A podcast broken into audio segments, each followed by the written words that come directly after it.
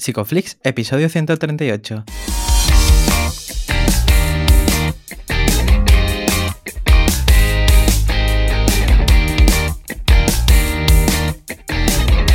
Bienvenidos a Psicoflix, un espacio de psicólogos para psicólogos, un podcast donde entre todos buscamos ser cada vez mejores profesionales de la psicología.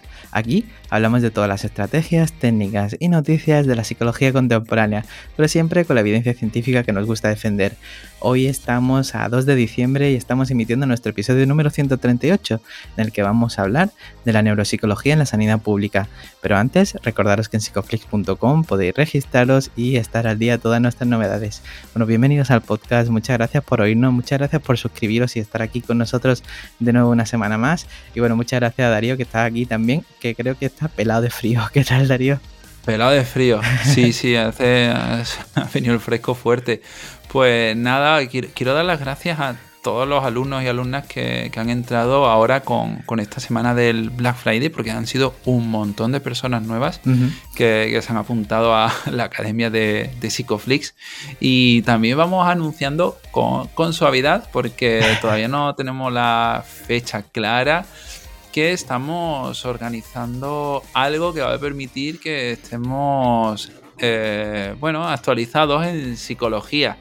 ¿Vale? Ya iremos avisando porque queremos prepararlo todo bien para, bueno, para que la gente tenga, tenga lo mejor. No me enredo más, simplemente voy avisando de que estén atentos y atentas a la newsletter, que se apunten en psicoflip.com, que pueden meter ahí su correo y ya le iremos dando aviso de las cosas nuevas que se vienen, que vamos a seguir también organizando algunos webinars, eh, hay fecha ya para el 20 de diciembre probablemente, uno con, con Nacho Martín sobre emprendimiento y psicología. O sea que ya hay gente que, lo conoce del podcast menos serio. Bueno, y con esto, Nacho, eh, Nacho te iba a decir, Ye, eh, hoy también tenemos una invitada estrella. Eh, ¿Quién tenemos por aquí? Pues mira, estamos muy contentos porque tenemos por aquí a María Jesús Maldonado Belmonte. Ella es doctora en psicología, facultativa especialista en psicología clínica y neuropsicóloga clínica en la unidad de daño cerebral rehabilitable del Hospital Central de la Cruz Roja San José y Santa Adela. Bienvenida María Jesús. Hola, muy buenas, ¿qué tal? bueno, muchas gracias por invitarme, estoy encantada de estar aquí, me apetecía muchísimo venir porque he escuchado varios episodios y tal, y me parece una experiencia súper guay, así que vengo bien contenta. bueno, pues, nosotros muy contentos. nosotros. Claro, no, no, y además estamos muy contentos porque, eh, bueno, habéis sido ganadores, ¿no? De la sección de neuropsicología del Colegio Oficial de Psicólogos esta semana, ¿verdad? Sí, sí, bueno, es una cosa así como pequeñita, pero la verdad es que nos hace mucha mucha ilusión y estamos, estamos muy contentos, los compis y yo. Qué bueno. Bueno, oye, eh, ¿cómo surge ¿no? para ti este interés por la neuropsicología? Que siempre nos gusta conocer esta parte más íntima vuestra y, y me gustaría saber cómo ha llegado hasta ahí. Pues eh, yo, llegué, al principio no sabía muy bien ni qué estudiar, yo tenía mis dudas entre arquitectura o psicología, que no tiene nada que ver una cosa con la otra. Yo hice el BUP y el COU porque tengo ya, una tiene una edad, y allá por 1997 más o menos decidí que mejor psicología que arquitectura porque me parecía una cosa como que siempre iba a ser útil para muchas cosas. Me metí en psicología y en primero de carrera había una asignatura que se llamaba Fundamentos de Neurociencia y a mí que la biología y esas cosas nunca me había llamado la atención, esta asignatura me encantó. Esto de que se vinculara la mente y el cerebro y esto del miembro fantasma, las seminegligencias, el cerebro dividido, bueno, me parecía una cosa entre la ciencia ficción pero real. Y a partir de ahí me volví una friki del tema y me apunté a todas las asignaturas que, tenían algo que ver con esto. Entonces, todas las optativas y de libre configuración del plan antiguo de entonces, pues me apunté a una que era neurobiología del procesamiento visual, otra se llamaba arquitectura funcional de la mente. Y, bueno, pues eh, ya me convertí en una friki de esto. No sabía muy bien qué hacer al terminar la carrera y entonces em, una familiar mía lejana estaba eh, saliendo con una persona que era familiar de un neuropsicólogo, ¿no? Y entonces me puso en contacto con él yo para ver las salidas profesionales y ese neuropsicólogo, con el que hablé solamente un par de veces, era Juan Manuel Muñoz Céspedes, que es muy conocido en el mundo de la neuropsicología, pero claro, yo no le conocía de nada, y me dijo, mira, yo creo que para para el tipo de cosas que te interesan y tal, yo te recomiendo hacer el PIR hacer un máster y hacer un doctorado, porque creo que hay que saber un poco de todo, además de saber de neuropsicología, hay que saber de psicopatología y yo le hice caso, en parte también porque hacer el máster como que me parecía más a medio plazo, luego lo hice, al año siguiente lo empecé, ¿no? yo me quería ir de casa con mis mejores deseos para mi familia, pero era lo que me tocaba por etapa, mm. ¿no? Entonces me quería ir de casa y pensé que si trabajaba era más fácil. Entonces, pues me puse a estudiar el PIR eh, de modo un poco inconsciente, porque entonces una no era consciente de lo difícil que es sacarse el PIR, que hay muy poquitas plazas y, y entonces ya había muy pocas plazas. Había en mi año creo que hubo, no sé si 74 79 plazas, una cosa así. Había muy poquitas, también nos presentábamos menos. ¿eh? O sea, el ratio está más o menos igual que ahora. Y entonces me saqué el PIR, tuve esa suerte y mi inicio en el PIR en realidad está marcado como por dos hechos históricos para la psicología. ¿no? Uno fue el 11M, yo empecé el PIR con el 11M y entonces la atención a salud mental estaba muy marcada por temas de estrés postraumático, atención a, familiares de fallecidos, ¿no? el pánico generalizado que había de la gente, al terrorismo en aquel momento. Y la otra cosa que pasó así muy histórica fue la ley de ordenación de profesiones sanitarias, que fue muy traumático, pero para la psicología. Se creó muchísimo cisma, hubo como mucha eh, guerra interna, había gente que iba como con pegatinas que ponía no a la LOPS, que parecía el OTAN no de los 80, pero aplicaba la psicología y entonces había como un mal rollo en la psicología así eh, general y, contra la gente que hacía el PIR en particular, cosa que yo creo que ha mejorado bastante, ¿eh? a pesar de que ahora sigan rencillas y tal, yo creo que es un tema que ha mejorado mucho. Bueno, total, yo me saqué el PIR, me, pude independizar, que era lo que a mí me apetecía, y entonces en la fase 2 era hacer un máster de neuropsicología y así lo hice. Hice prácticas en un hospital privado, además de seguir haciendo la residencia y luego parte de la residencia la pude hacer en neuropsicología, porque eh, la gente piensa que en, neuropsicología, o sea, que en psicología clínica no se hace neuro, pero sí se hace, por eso venía yo aquí a hablar de esto también. entonces caí en el Niño Jesús, que hay una unidad de neuropsicología de la epilepsia en población pediátrica, con la que luego fue mi directora de tesis, Concha Fournier, que es una neuropsicóloga maravillosa y estupenda, que tiene muchísima trayectoria, casi 40 años lleva trabajando. Y nada, luego ella me llevó la tesis, ya como que me pude centrar dentro del PIR en hacer cosas de neuro.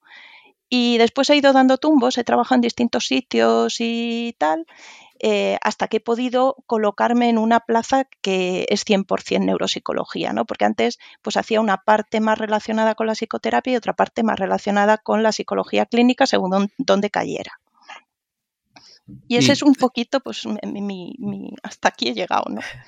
Bueno, muchísimo, ¿eh? Muchísimo. La verdad, estaba pensando en que estuvieses haciendo la residencia y las prácticas a la vez y seguro que hay mucha gente ahora mismo con, estrés nada más que de imaginarlo. No, eh, no, eh, me, convalidaron una rotación con las prácticas. O sea, hacía el máster a la ah, vez que la hacía la vez que la residencia. Sí, y, daba clases también por ahí. Sí, sí, bueno, estas cosas del de Vale, alivia un poco, pero igualmente no, no creo que fuese, que fuese fácil. Estaba pensando que, que hay poquitas psicólogas, eh, pues poquísima representación de la psicología también ¿no? en, en sanidad pública eh, y de la neuropsicología en general, pues en particular, ¿no? Pues mucha menos. Em, ¿cómo, ¿Qué representación eh, tiene dentro de la sanidad pública. A veces eh, yo escucho cosas como que no hay neuropsicología en sanidad pública, ¿no? Y eso a, mí me, revuelve un poquito porque me parece que somos muy pocos y decir mm. que no hay es como un borrado ¿no? de lo poco que hay. Sí, también es cierto. Suena a cero, suena como a 100% o 0%. Es cierto que hay mucha menos neuropsicología de la que debería haber para poder hacer una atención necesaria eh, como debería hacerse. ¿eh? Y más ahora con el COVID, luego si queréis hablamos de neuropsicología y COVID, que el tema tiene bastante tela.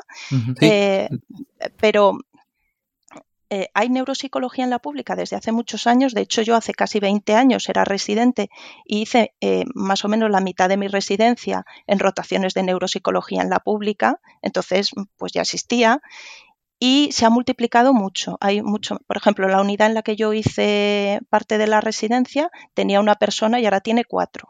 Cuatro eh, psicólogos clínicos haciendo neuropsicología en distintos temas que además están desbordados. Luego la demanda ha crecido muchísimo, ¿no? Hay más compañeros y la demanda ha crecido muchísimo. Y bueno, eh, además de hacer eh, evaluación y rehabilitación del daño cerebral, es verdad que el papel de alguien que trabaja en neuropsicología en la pública es más amplio. Por ejemplo, hay compañeros haciendo mapeo cerebral intraquirúrgico, o sea, se meten en las operaciones de neurocirugía que es como bastante impresionante, ¿no? Porque desde los olores, la falta de espacio, es como muy agobiante. Entonces a mí me parece como muy de admirar los compañeros que hacen esto. Hay otros haciendo pre y post cirugía de la epilepsia, por ejemplo, de tumores, eh, neuropsicólogos en unidades de metabólicas pediátricas. Por supuesto, hay compañeros haciendo diagnósticos diferenciales, ¿no?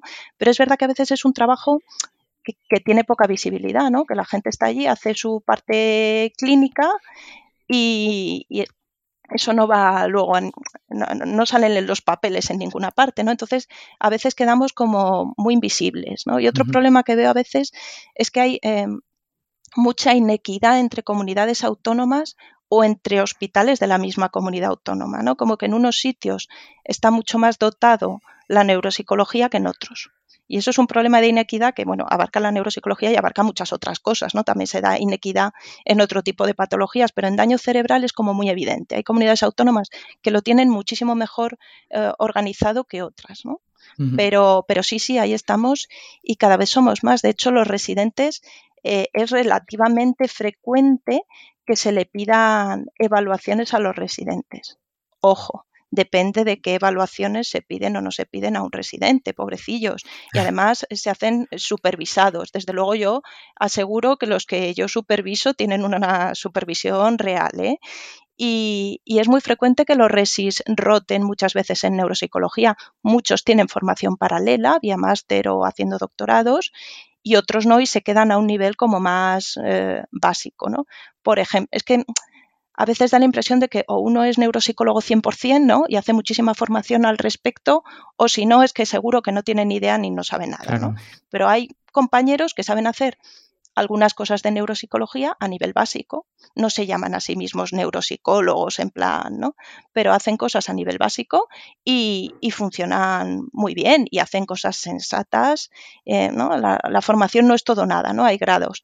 Y la clave aquí supongo que es pues, atender qué casos y qué situaciones eh, puedes abordar y cuáles es mejor que derives a, a, un compañero que tenga más formación en el tema, ¿no? A mí si me piden que haga, pues no sé, una intervención con un paciente psicótico, pues hay cosas en las que me manejo bastante bien porque tengo experiencia, he visto eh, bastantes casos, pero no he visto los mismos casos que alguien que trabajé en una unidad de primeros episodios psicóticos, ¿no? Entonces, bueno, pues muchos saben un poco y algunos saben bastante. Esto me interesa especialmente porque eh, hablaba ¿no? antes de la visibilidad de la neuropsicología y, quería saber cómo, cómo llegan hasta ti. No sé si hay alguna especie de cribado en atención primaria, cómo funciona y cómo llegan a derivarte al final a ti una persona que tenga algún tipo de patología en este sentido. Pues eh, depende del dispositivo en que uno esté, le llega de una manera o de otra. Por ejemplo, cuando yo trabajaba en algún centro de salud mental, me solían pasar cuando había que hacer alguna evaluación neuropsicológica, pues de alguien que mm, pues no sabían si podía tener pues no sé, secuelas de un traumatismo cranoencefálico o algo por el estilo. Y entonces ahí eh, los compañeros del centro de salud mental me hacían una interconsulta, ¿no? Me pedían que viera ese caso en particular. Cuando he trabajado en hospitales, recuerdo, yo estuve durante un tiempito trabajando en una unidad pequeñita de neuropsicología infantil en el Gregorio Marañón.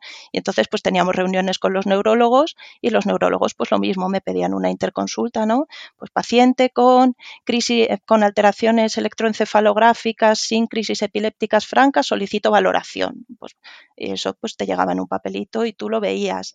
Ahora estoy en una unidad de daño cerebral exclusivamente atendiendo daño cerebral y lo que hay es una especie de itinerario con esto del código ictus. En la Comunidad de Madrid tenemos un, código ictus que es como un protocolo de por dónde va pasando el paciente cuando tiene un ictus. ¿no? Primero va al hospital de referencia en fase aguda, le tratan el ictus, si hay que hacer alguna eh, cirugía se le hace, se le estabiliza, luego suele ir a una unidad de hospitalización para rehabilitación funcional, pero en régimen hospitalizado, ¿eh? Eh, de media estancia, que suele estar pues como un par de meses o así, que a veces van a clínicas concertadas, entonces al paciente le sale gratis, pero la clínica no es de salida pública, es un concierto que tiene la Comunidad de Madrid y luego al alta o bien algunos se quedan en esas unidades y otros vienen a nuestra, a nuestra unidad. Los deriva la propia Comunidad de Madrid con este código ictus, pero los compañeros que trabajan en hospitales lo que reciben son interconsultas de otros servicios. Es decir, viene el psiquiatra o el neurocirujano o el neurólogo o los médicos rehabilitadores, pues hacen su papelito de interconsulta y te llega el caso.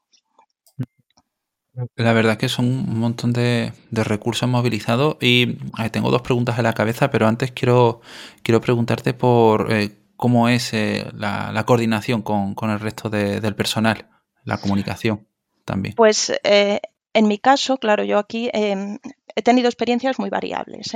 En mi caso, ahora mismo donde estoy es muy fluida. Yo no tengo un servicio del cual dependa, dependo directamente de la dirección médica del hospital pero estoy integrada funcionalmente en, un servicio de rehabilitación. Entonces, en ese servicio hay médicos rehabilitadores, que son mis compañeros facultativos, y luego hay eh, logopedas, terapeutas ocupacionales, fisioterapeutas y, bueno, pues personal variado, enfermería, auxiliares, celadores, las cosas normales de un hospital. Entonces, eh, es verdad que yo trabajo en un sitio donde todos nos llevamos muy bien, que eso siempre ayuda, pero normalmente pues tenemos unas reuniones en las que pues vamos comunicando cómo ve cada uno el caso y tomamos decisiones sobre la marcha. Yo tengo mucha suerte que es que al ser facultativo tengo autonomía sobre los casos, es decir, yo puedo decidir si está indicada o no está indicada la rehabilitación neuropsicológica en base a mi criterio o yo puedo dar un alta si me parece o mantener un caso aunque todos los demás den el alta.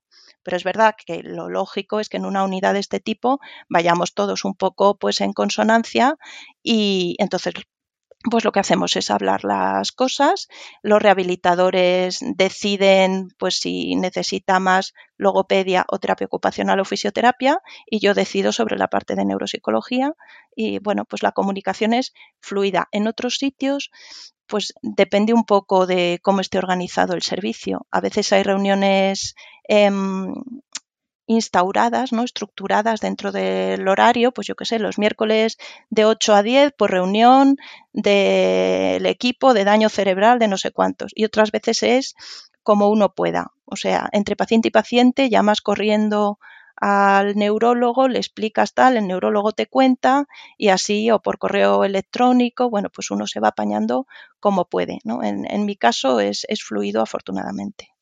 ¿Y cuáles son los casos más frecuentes? Pues eh, donde estoy yo, el 90% son ictus. Hemos tenido algún traumatismo cranoencefálico, pero el 90% de lo que nos llega son ictus. Mi hospital es es un hospital un poco geriátrico, la, media de edad es relativamente alta y a mí me hace mucha gracia porque aunque yo estoy en la unidad de daño cerebral, también me piden interconsultas de pacientes con ictus que están ingresados, ¿no? Y entonces una conversación habitual en mi hospital es que yo voy por el pasillo y se me acerca alguna de las geriatras y me dicen, ay, te voy a poner una interconsulta que ha ingresado un paciente nuevo con un ictus en hemisferio derecho. Entonces yo le digo, bueno, ¿y, ¿y qué edad tiene? Me dice, es joven, es joven, 77. Entonces, hemos, tenemos ya un sesgo, ¿no? Nuestra idea de normalidad ha variado mucho y nuestra idea de juventud, pero en general atiendo paciente adulto mayor. Algún paciente de 30 años he tenido, estando donde estoy, pero habitualmente adulto mayor con un ictus en fase subaguda, algunos están ingresados y otros en fase crónica pero temprana, eh, que son susceptibles de hacer una rehabilitación en condiciones. Hablando de, de, ictus, ¿no? Lo comentabas también antes, ¿no? Em, derivado del COVID, ¿no? Se han visto también muchos casos que, en los que se ha producido ictus y también el síndrome de, post-UCI, ¿no? Me gustaría que nos pudieras hablar de ambos, por favor. Sí, pues eh, uno de los temas que más me ha interesado en los últimos años, de las cosas que he visto, es el, lo del síndrome post-UCI. En realidad, si yo pienso en neuropsicología y COVID, me salen como cuatro cosas, ¿no? Como cuatro mm, puntos en común. El primero es los que tienen el COVID de larga duración, el COVID resistente, tienen algunos síntomas cognitivos, normalmente eh, alteraciones atencionales, ejecutivas, con una sensación como de neblina mental que se parece un poco a las fibromialgias y, estos síntomas, que son síntomas neuropsicológicos, son una de las alteraciones principales del COVID persistente. O sea que ahí, la neuropsicología tiene un primer punto.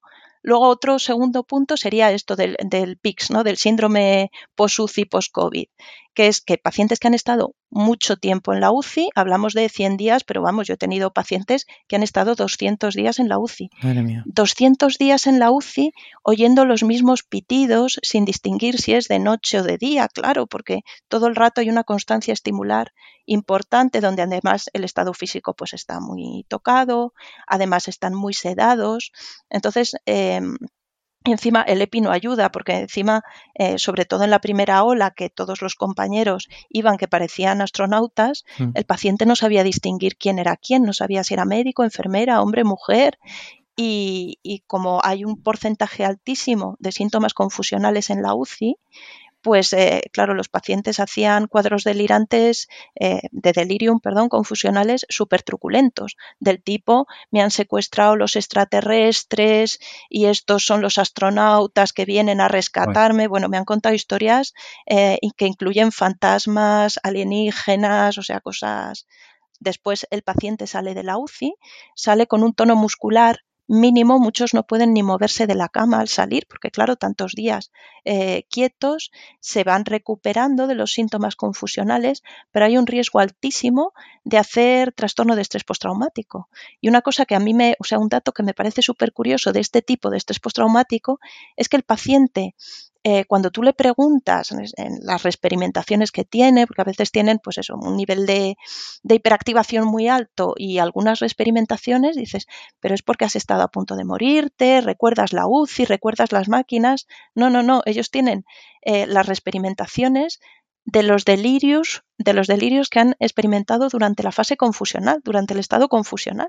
Dicen, yo sé que esto no ha sucedido, pero me despierto por la noche y no puedo evitar pensar, porque en mi cabeza es muy real, que es que los alienígenas me han secuestrado. Y yo sé que no me han secuestrado, pero lo paso fatal y no puedo dejar de pensarlo. ¿no? Y a mí, que alguien eh, pueda tener síntomas postraumáticos de algo que sabe que no ha sucedido, me parece fantástico para un psicólogo, o sea, me parece como rizar mucho el rizo. Y además eran pacientes que respondían súper bien a las intervenciones psicológicas y que mejoraban mucho. Y estos pacientes post-UCI post-COVID tienen alteraciones cognitivas en un porcentaje altísimo que luego van mejorando. O sea, al, al alta hospitalaria casi el 100% tienen alguna alteración leve moderada al cabo de un año eso se reduce casi casi a la mitad y a los cinco años se ha reducido bastante, o sea que los síntomas tienden a mejorar, pero la prevalencia de alteraciones neuropsicológicas en pacientes con larga estancia en UCI es altísima. Y solo llevamos dos de las cuatro, ¿no? Decíamos que había cuatro puntos de unión entre el COVID y la neuropsicología. El tercero sería lo que habéis comentado, que hay mayor riesgo de coagulopatías, entonces hay más riesgo de hacer ictus y hemorragias en pacientes que tenían el COVID. Entonces, estamos teniendo eh, muchos pacientes que han tenido un ictus durante el COVID. Y además de eso, y este sería el cuarto punto, sobre todo durante la primera ola, se dio una atención muy tardía a los pacientes eh, que tenían un ictus en su casa y tenían que ir a urgencias, porque a veces les daba miedo ir a urgencias, porque había muchísimo virus, o la ambulancia tardaba en llegar, y entonces estamos teniendo pacientes con secuelas más importantes de las que tenían antes, eh, porque hubo una demora en la primera atención a cuando su sufrieron el ictus. Entonces, al final, pues el COVID lo tiñe todo, ¿no? Y nos ha, y nos ha hecho eh, bueno, pues un poco de cambio también en las cosas que estábamos viendo en la consulta. Sí, sí, sí, desde luego.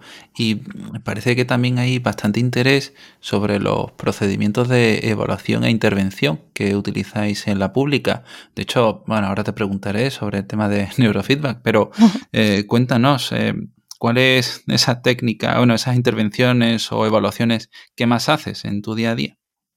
Pues en mi día a día, ahora que estamos volviendo a la normalidad y tengo muchos menos casos post-COVID, ¿no? Y tengo más ictus normales, bueno, en el sentido clásico de la palabra, pues eh, normalmente hago evaluaciones. A mí me gusta mucho combinar las evaluaciones clásicas de lápiz y papel con cuestionarios de conducta. Yo tengo una especial debilidad de los cuestionarios de conducta, supongo que porque mi tesis fue la validación de un cuestionario de conducta. Entonces, pues claro, pues uno tiende a, a usarlo claro. mucho, aunque, aunque el cuestionario que yo validé era en niños, era en niños de 5 a 18 años, pero tiene una versión en adultos, por ejemplo, que me, que me gusta y que dentro de poco, vamos, está, sé que está en proceso de validación. Eh, pues Normalmente hago una evaluación neuropsicológica normal, suelo gastar en total en varias sesiones entre 3 y 4 horas en evaluar. Les frío bastante a test a los pobres. Claro, depende mucho del estado del paciente. Hay pacientes a los que no se les puede pasar una evaluación neuropsicológica al uso porque no están en condiciones, pero a los que puedo sí lo hago. En función de eso establezco objetivos y empiezo, bueno, pues a pensar un poco en yo utilizo una plataforma de rehabilitación online bastante conocida, no voy a hacer publicidad, pero bueno, de las típicas... Puedes no, hacerlo, no. sin problema. No, no, no. Vale, vale. Y no hay tanta confianza. Y, y, me va bien, lo suelo combinar con cosas más de lápiz y papel y luego como tenemos buena coordinación entre los distintos profesionales, una cosa que a veces hacemos es que me cruzo a las sesiones de terapia ocupacional o, o al gimnasio de fisioterapia porque a veces algunas cosas de neuropsicología ayudan y potencian a que los compañeros trabajen mejor. Pues, por ejemplo, en el caso de mi negligencias, explicarles eh, pues, o de lentitud en velocidad de procesamiento que tienen que esperar y no hacer varias preguntas seguidas, cosas como muy básicas, pero que a veces es verdad que cuando un compañero está ocupado haciendo lo suyo, pues necesita que le recuerden un poco. Y ellos también me ayudan a mí con, con cosas. Yo he aprendido desde cómo tiene que estar el brazo hemipléjico hasta, bueno, pues cómo colocar algunas cosas, no sé, y luego las terapeutas ocupacionales con las que trabajo, que son maravillosas, pues me enseñan truquillos también para colocar las cosas o, de pequeñas ayudas técnicas que luego uso yo en la consulta. En fin, que somos un equipo que nos llevamos bien y eso ayuda, ¿no? Pero parte de mi trabajo se sale de la consulta, no digamos cuando hay alguna alteración conductual, ¿no? Se sale de la consulta y va a donde trabajan los demás. Qué interesante, ¿no? Y además nos preguntaban también, de hecho una, compañera residente nos preguntaba, ¿no? Que, que cómo, cómo, sabes o que de qué manera determinas qué pruebas aplicar según vas haciendo la entrevista y ves que va por otro lado distinto a lo que opinaban en principio otros profesionales, otros neurólogos. ¿Cómo, cómo lo haces? Pues no sé si estoy entendiendo bien la pregunta. Yo voy a contestar. Eh, si se refiere, porque muchas veces uno va con su idea de lo que tiene que valorar, pero de pronto el paciente, em, pues yo qué sé, uno tiene un paciente con una alteración en hemisferio derecho y dice, bueno, pues lo primero que voy a ver, vamos a ver si tiene una heminegligencia. Pero de pronto el paciente, por respuestas que te da, te puede dar la sensación de que tiene una agnosia y yo ahí lo que haría sería eh, dejar lo que estás haciendo y sacar otras pruebas para valorar una agnosia y empezar a, ver, ¿no? Yo eh, soy muy partidaria de las baterías flexibles, o sea, como afortunadamente eh, lo que yo hago no está sujeto a una obligatoriedad, no tengo un protocolo que tenga que aplicar 100%. En eso tenemos libertad absoluta, ¿no? Entonces, uno tiene su idea mental, su, empieza a pasar la primera prueba y a medida que le van cambiando las hipótesis de lo que está fallando, pues va cambiando las pruebas que va utilizando, ¿sí? Yo soy partidaria de, de cambiar el plan a mitad, sí nos pasa a menudo. O uno se espera que el paciente esté mejor y se encuentra un paciente que, bueno, pues que, que, tiene un nivel de déficit mucho mayor de lo que esperaba y entonces pues tiene que adaptarse a la nueva situación. Pues mm, también como, como te decía antes, hay, hay interés sobre bueno, las nuevas tecnologías en, hmm. la evaluación, eh, neurofeedback, técnica de machine learning. Eh, ¿Esto se está teniendo en cuenta en, salud pública y cómo crees que va a evolucionar todo esto? Pues eh, yo creo que, mm, que la tecnología, o sea que ha habido muchos avances, creo que la usamos menos de lo debido y creo que vamos tarde. Y, yo la primera. O sea, no, no, no, es que vamos tarde así en general como para acusar a la gente. Yo la primera, creo que ando obsoleta con algunas cosas. Mi relación con el neurofeedback siempre ha sido de cierta ambivalencia. Al principio me sonaba fenomenal, luego pasé una etapa muy, mucho más escéptica y ahora he decidido que no me voy a pronunciar sobre el neurofeedback hasta que no haga dos o tres cursos y realmente tenga un conocimiento como para pronunciarme sobre ello. O sea, las nuevas tecnologías, creo que hay muchas cosas que infrautilizamos y no solo de nuevas tecnologías, de tecnologías antiguas también. A mí, por ejemplo, me encanta la negligencia, o sea, es un, es un tema que me, sobre el que me gusta leer.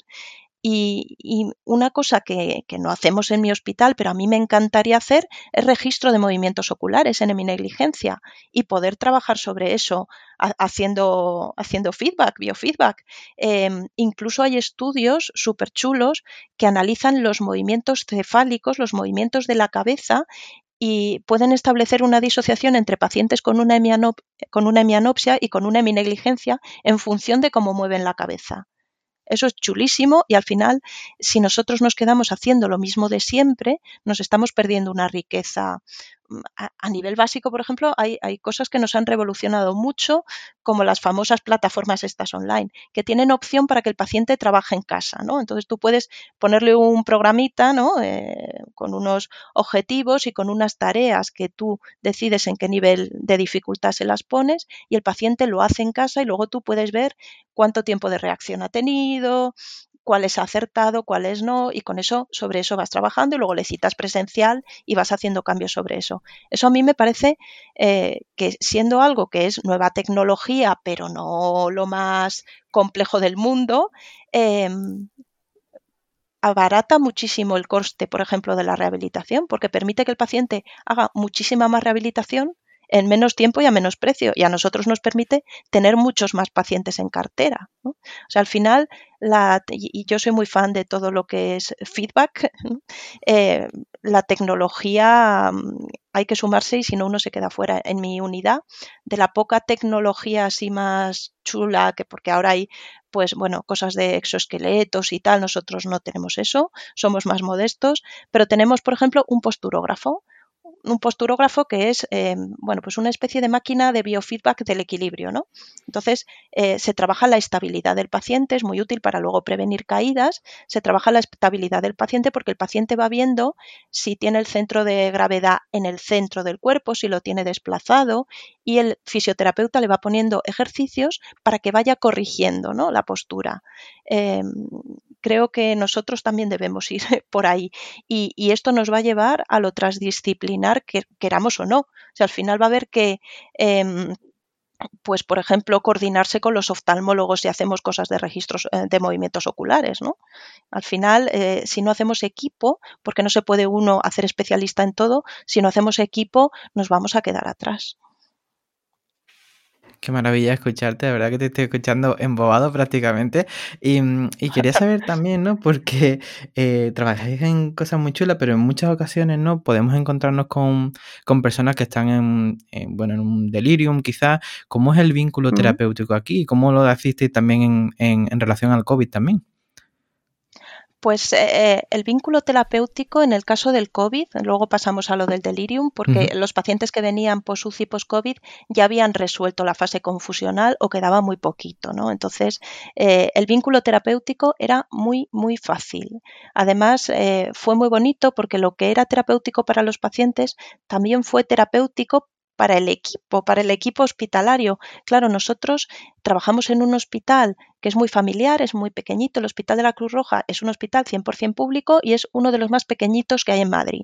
Entonces hay un ambiente muy familiar, hay muy buen ambiente en general y la gente, todo el mundo se conoce. Cuando llegó el COVID, para nosotros, personal, eh, fue muy traumático porque eh, es un hospital en el que se suele tratar bastante bien al paciente a nivel de cuidados básicos y de educación y de respeto al paciente y entonces ver pues tantos pacientes que se morían, tantos pacientes que estaban solos porque no llegaba a tiempo la enfermera a ponerse el EPI para entrar. Eh, bueno, pues eh, después de esas situaciones tan dramáticas, llegó el verano del 2020 y empezaron a venir pacientes post-UCI post-COVID, gente que lo había pasado fatal pero que estaba saliendo adelante, que se reencontraban en el hospital con sus familias, que era muy emocionante, que iban mejorando y de pronto ya se podían poner de pie después de haber estado 200 días encamados en la UCI, que al principio venían con algún síntoma confusional, pero enseguida em, pues recuperaban y se centraban mucho.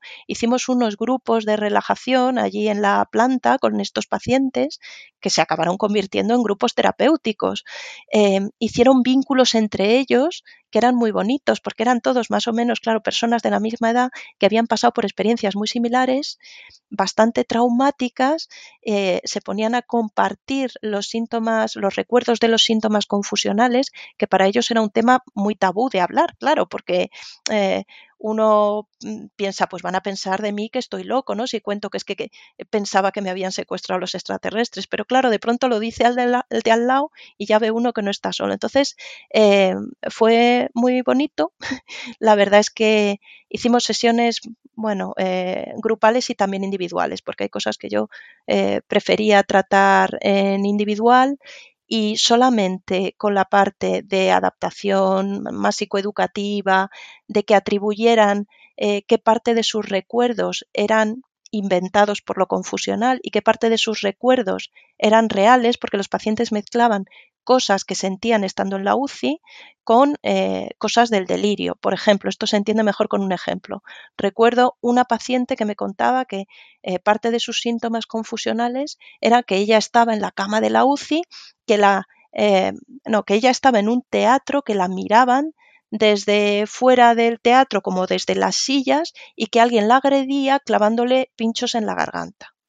Claro, esto que es tan truculento y tan horrible, luego ella pudo hilar que es que en la UCI en la que ella estaba había una cristalera y entonces todo el que pasaba la veía desde fuera y que probablemente era el respirador, luego es una paciente que tuvo una traqueotomía y tal, lo que le tenía la garganta irritada. El hecho de separar una parte de lo que le pasaba como recuerdos reales y una parte de lo que le pasaba como invención producto del, estado confusional, hizo que se calmara muchísimo, el nivel de ansiedad bajó un montón y eso fueron una o dos sesiones, solo con eso ya bajó mucho, ¿no? Entonces eran intervenciones muy bonitas y que para el equipo, como veíamos que el paciente se recuperaba muy rápido, pues era muy terapéutico después de lo mal que lo habíamos pasado en la primera ola, que fue aquello fue como la guerra, vamos.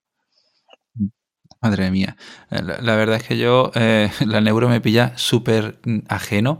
Eh, siempre siento que, hay mil cosas que, estudiar ahí y de hecho enlazo esto con una pregunta sobre formaciones, habilitaciones. Ya sabes por dónde van ah, los tiros porque hablábamos... exacto, hablábamos de eso antes de la, antes de, la grabación y, claro, mm, mucha gente lo mm. pregunta. ¿Qué pasa con eso? Que que se está preparando? Eh, si puedes contarnos algo. Pues eh, que yo sepa, prepararse, prepararse, no se está preparando nada. O sea, no sé en qué Yo tampoco tengo información privilegiada de ningún tipo, ¿eh? O sea que yo creo que aquí lo que lo primero para es distinguir lo que sería una opinión de lo que es un debate, ¿no? Esto que yo voy a dar aquí es una opinión. Y este tema lo que merece es un debate, ¿no? Porque al final em, yo soy una mindundi, yo trabajo en la pública, otro trabaja en otro sitio y lo mío es solamente una opinión. Y aquí lo que habría que montar, y creo que eso será importante, es un debate donde todo el mundo pueda expresar sus razones y, hablar y comunicarse, ¿no? Entonces, em, esto no es un debate, es una opinión y como tal hay que tomarle además la opinión de una cualquiera, ¿no? O sea, en fin, eh, eso sí, una cualquiera que se ha leído la legislación, entonces, claro. Em, claro, pero, pero una cualquiera. Entonces, otra cosa que hay que distinguir es lo que uno quiere y lo que se puede hacer que eso también es distinto y, no hay que confundirlo, ¿no? Yo sé lo que yo quiero, lo que yo querría, ¿no? Mi lista de deseos de Navidad la tengo pensada. Y luego está lo que se puede. ¿Y qué es lo que se puede o no se puede? Pues lo que se puede o no se puede, que tampoco depende de mi opinión, es lo que va a venir definido por una cosa que se llama Real Decreto de Especialidades.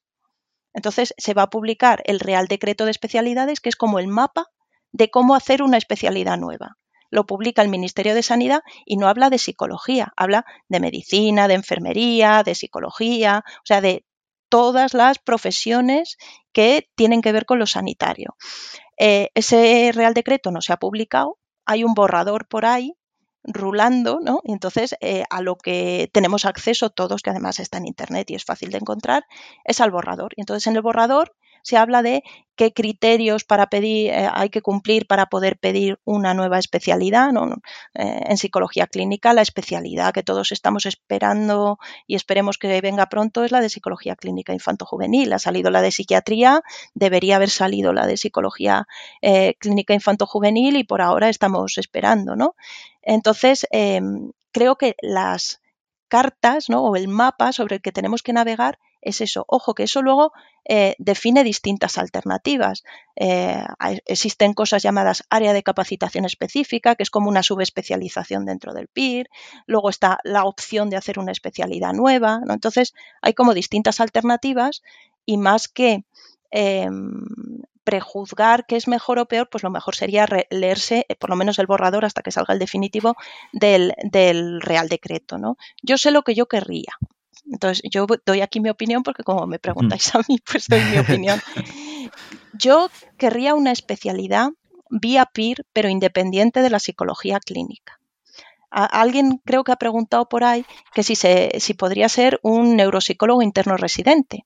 Sí, algo así han dicho. Eso es. Em, o sea, el concepto neuropsicólogo interno residente es una especialidad vía PIR, especialidad eh, llamada neuropsicología clínica independiente de la psicología clínica, que es lo que yo querría, pero no se puede llamar NIR, o sea, el nombre no se puede usar. El concepto sí, el nombre no, porque igual en medicina está el MIR y luego hay un MIR de nefrología, un MIR de psiquiatría, un MIR de neurología y un MIR de digestivo, ¿no? Pues aquí lo mismo. Una cosa es el examen que es común y luego están las especialidades que haya.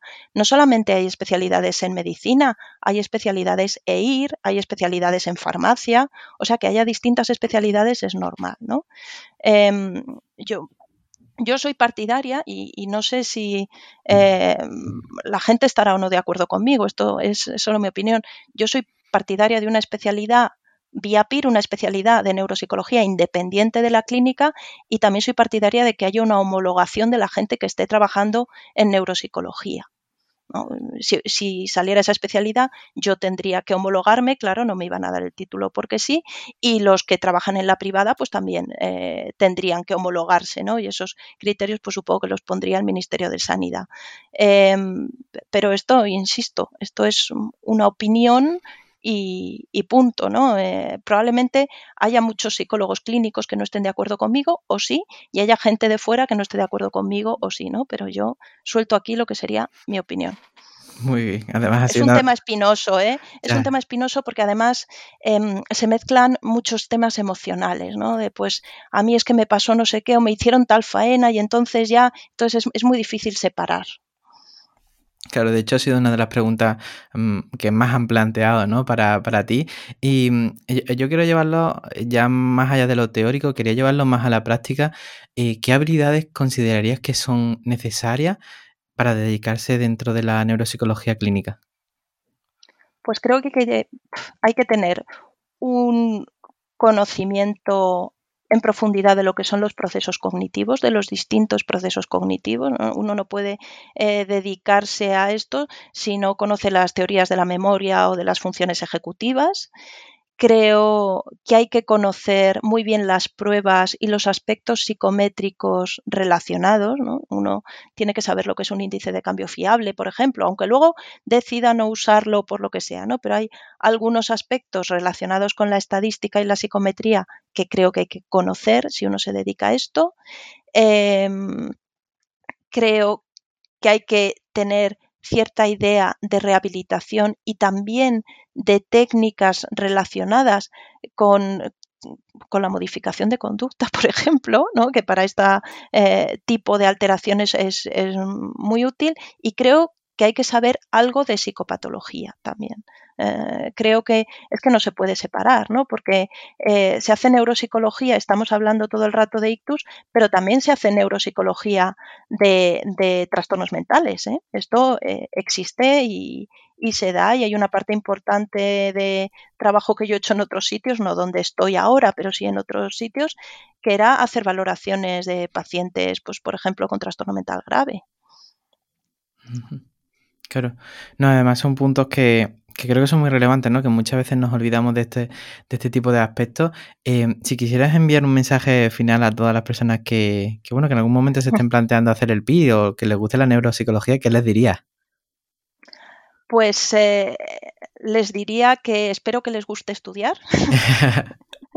Porque en general los que nos dedicamos a esto somos un poco em, ratones de biblioteca. ¿no? Yo recuerdo toda la residencia, tenía una supervisora a la que tengo mucho cariño en, un centro de salud mental, ella no, no es neuropsicóloga, entonces se pasó toda la residencia diciéndome que mi interés en la neuropsicología le parecía que era muy defensivo, ¿no? Como para no eh, afrontar la parte más emocional de la relación terapéutica en profundidad.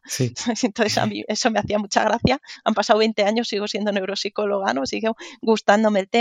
Em, a mí me parece que, bueno, pues que se pueden hacer cosas en la pública. Es verdad que no siempre tenemos los mismos médicos, medios perdón, que tienen en otros sitios.